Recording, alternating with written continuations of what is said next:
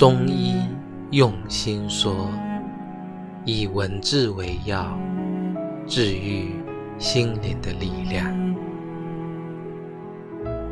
愿你永远敢爱敢恨，对爱情不存忌惮，对人心不加防备，相信这世间所有的感情。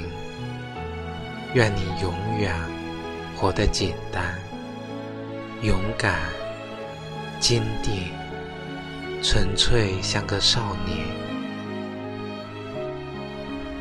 我知道这是不可能的愿景，但还是希望，无论怎么样坏的结局，怎样坏的遭遇，在你身上。